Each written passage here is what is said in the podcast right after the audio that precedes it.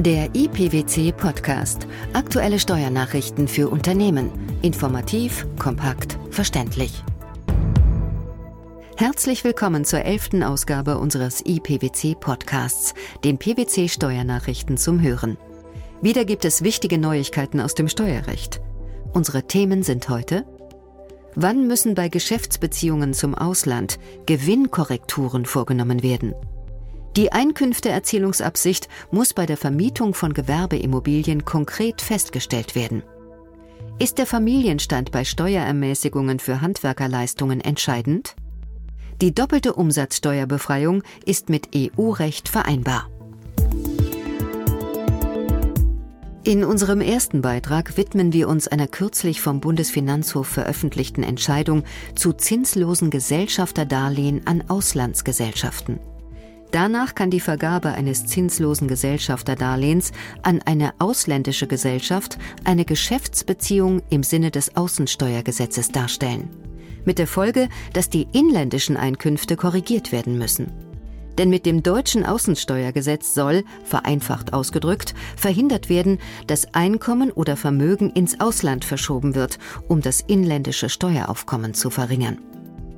Und so sind Einkünfte aus Geschäftsbeziehungen zum Ausland unter bestimmten Voraussetzungen abweichend von der tatsächlich angefallenen Höhe anzusetzen. Ganz genau. Deshalb muss eine Gewinnberichtigung durchgeführt werden, wenn es sich bei Geschäften zwischen dem inländischen Steuerpflichtigen und der ihm nahestehenden ausländischen Person um eine Geschäftsbeziehung handelt. Geschäftsbeziehungen liegen per Gesetzesdefinition vor, wenn die den Einkünften zugrunde liegende Beziehung entweder beim Steuerpflichtigen oder bei der nahestehenden Person unter bestimmten Voraussetzungen einer im Einkommensteuergesetz genannten Einkünfteerzielungstätigkeiten zugeordnet werden kann.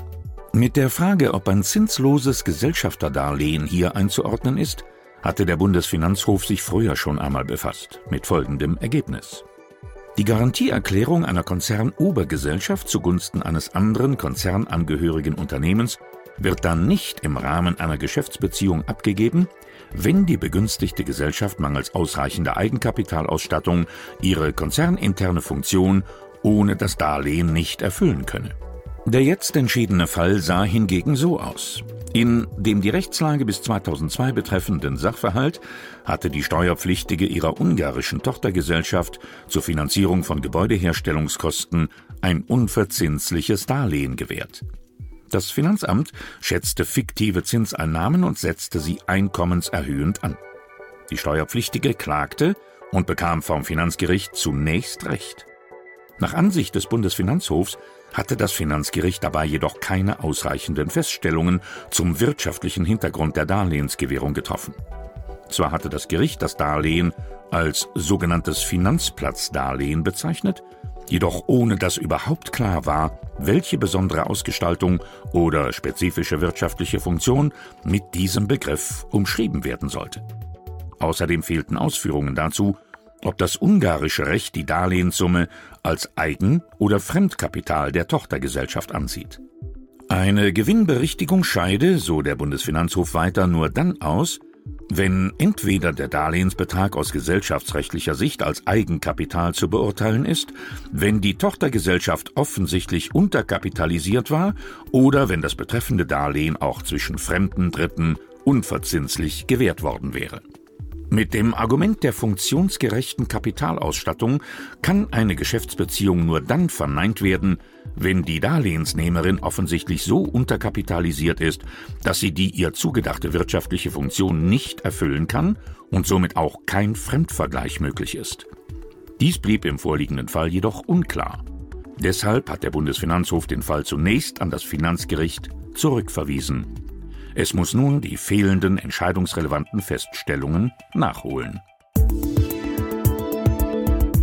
Einkünfte aus Vermietung sind einkommensteuerpflichtig. Verluste aus Vermietungen können dagegen das einkommensteuerpflichtige Einkommen mindern. Vorausgesetzt, der Vermieter handelt grundsätzlich mit der Absicht, auf Dauer Einkünfte zu erzielen. Bei Gewerbeimmobilien hat nun der Bundesfinanzhof diese Anerkennung von Verlusten aus Vermietung und Verpachtung erschwert. Denn bei Gewerbeimmobilien soll, so entschied jetzt das Gericht, die Einkünfteerzielungsabsicht auch bei langfristiger Vermietung nicht vermutet werden. Vielmehr sei sie stets konkret festzustellen. Eine richtungsweisende Entscheidung? Dies kann man so sagen, ja. Im Streitfall hatte ein Steuerpflichtiger ein Gewerbeobjekt drei Jahre lang gar nicht vermietet und davor nur teilweise, sporadisch und unter Wert. Er erzielte dabei erhebliche Werbungskostenüberschüsse, vor allem wegen Abschreibungen, Grundsteuer und Gebäudeversicherung. Seine Bemühungen, das Objekt zu vermieten, waren indes wenig nachhaltig und effektiv. Folge? Der Bundesfinanzhof erkannte die geltend gemachten Werbungskosten nicht an, da der Steuerpflichtige nicht hinreichend nachweisen konnte, dass er überhaupt Einkünfte erzielen wollte. Die Begründung der Richter bei Gewerbeimmobilien muss im Einzelfall festgestellt werden, ob der Steuerpflichtige wirklich beabsichtigt, während der voraussichtlichen Nutzung einen Überschuss der Einnahmen über die Werbungskosten zu erzielen. Dafür trifft den Steuerpflichtigen die objektive Beweislast. Das heißt, er muss diese Absicht im Zweifel selbst nachweisen. Mal ist es eine defekte Elektroleitung, ein anderes Mal der tropfende Wasserhahn. Privathaushalte brauchen Handwerker. Und wer sie beauftragt, wird vom Fiskus unterstützt. Handwerkerleistungen bis zu 6000 Euro im Jahr werden steuerlich begünstigt. Dabei sind 20 Prozent der Aufwendungen direkt von der Steuer abziehbar. Der Gesetzgeber hat nämlich den gewährten Höchstbetrag vom Veranlagungszeitraum 2009 an auf 1200 Euro verdoppelt. Allerdings gibt es für diesen Steuerbenefit auch Grenzen. Richtig. So dürfen Ehegatten, die verschiedene Wohnungen nutzen, Handwerkerleistungen nur einmalig bis zum gesetzlichen Höchstbetrag von 1200 Euro absetzen. Dies entschied der Bundesfinanzhof in dem Fall eines Ehepaars, das in zwei Häusern an verschiedenen Orten wohnte. Das Paar ließ jeweils Renovierungsarbeiten an ihren Häusern vornehmen und wollte ihre Handwerkerkosten zweimal bis zum Höchstbetrag von der Steuer absetzen. Die Finanzrichter argumentierten, dass laut Gesetz die Steuerermäßigung nur für einen Haushalt gelte. Der Haushaltsbegriff lasse nicht darauf schließen, dass bei mehreren Wohnungen die Ermäßigung auch mehrfach zu gewähren sei. Auch die höhenmäßige Begrenzung der Steuerermäßigung gelte unabhängig davon, ob die steuerbegünstigten Leistungen in einer oder in mehreren Wohnungen erbracht worden seien. Fazit damit ist allein die gemeinsame Wirtschaftsführung an einem oder mehreren Orten der Leistungserbringung bei der Steuerermäßigung für Handwerksleistungen entscheidend. Der Familienstand spielt keine Rolle. Die doppelte Umsatzsteuerbefreiung bei Leasingfahrzeugen ist nicht missbräuchlich.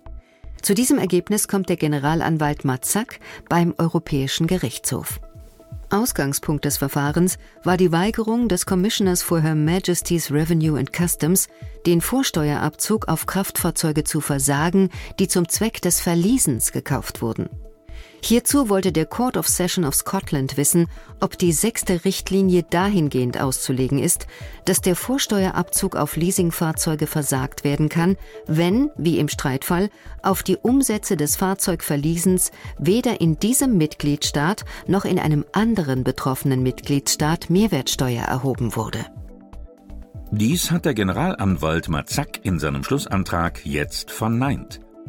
Nach seiner Auffassung berechtigt geltendes EU-Recht die Steuerbehörden nicht, einem Steuerpflichtigen den Vorsteuerabzug, im Streitfall auf erbrachte Leasingleistungen, allein deshalb zu versagen, weil auf diese Leistungen in einem der betroffenen Mitgliedstaaten nicht tatsächlich Mehrwertsteuer zu entrichten war. Darüber hinaus sei es Sache des nationalen Gerichts, anhand der vom Gerichtshof im Urteil Halifax formulierten Kriterien festzustellen, ob bei der Anwendung der sechsten Richtlinie Umsätze wie die im Ausgangsverfahren streitigen als missbräuchliche Praxis angesehen werden können.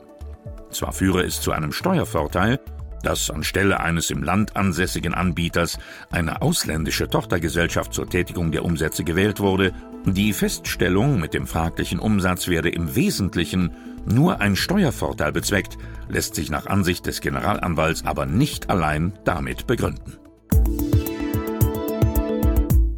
Wann eine schädliche Geschäftsbeziehung im Sinne des Außensteuergesetzes vorliegt? Warum die Absicht, mit Gewerbeimmobilien schwarze Zahlen zu erwirtschaften, konkret festzustellen ist?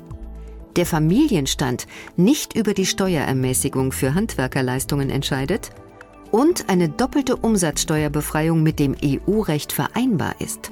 Das waren die Themen der elften Ausgabe des IPWC-Podcasts, den PWC-Steuernachrichten zum Hören. In der nächsten Ausgabe informieren wir Sie dann über folgende Themen. Aktuelle Rechtsprechung zur Ansparabschreibung. Warum bei dienstlichen Übernachtungen im Ausland nur tatsächlich entstandene Aufwendungen zählen. Gesetz zum Schutz vor Bespitzelung am Arbeitsplatz. Nationale Anmeldepflichten bei Entsendungen von Mitarbeitern können gegen EU-Recht verstoßen. Wir freuen uns, dass Sie dabei waren und hoffen, dass Sie auch das nächste Mal wieder in den IPWC-Podcast reinhören. Steuerliche Beiträge zum Nachlesen finden Sie in der Zwischenzeit wie immer unter pwc.de.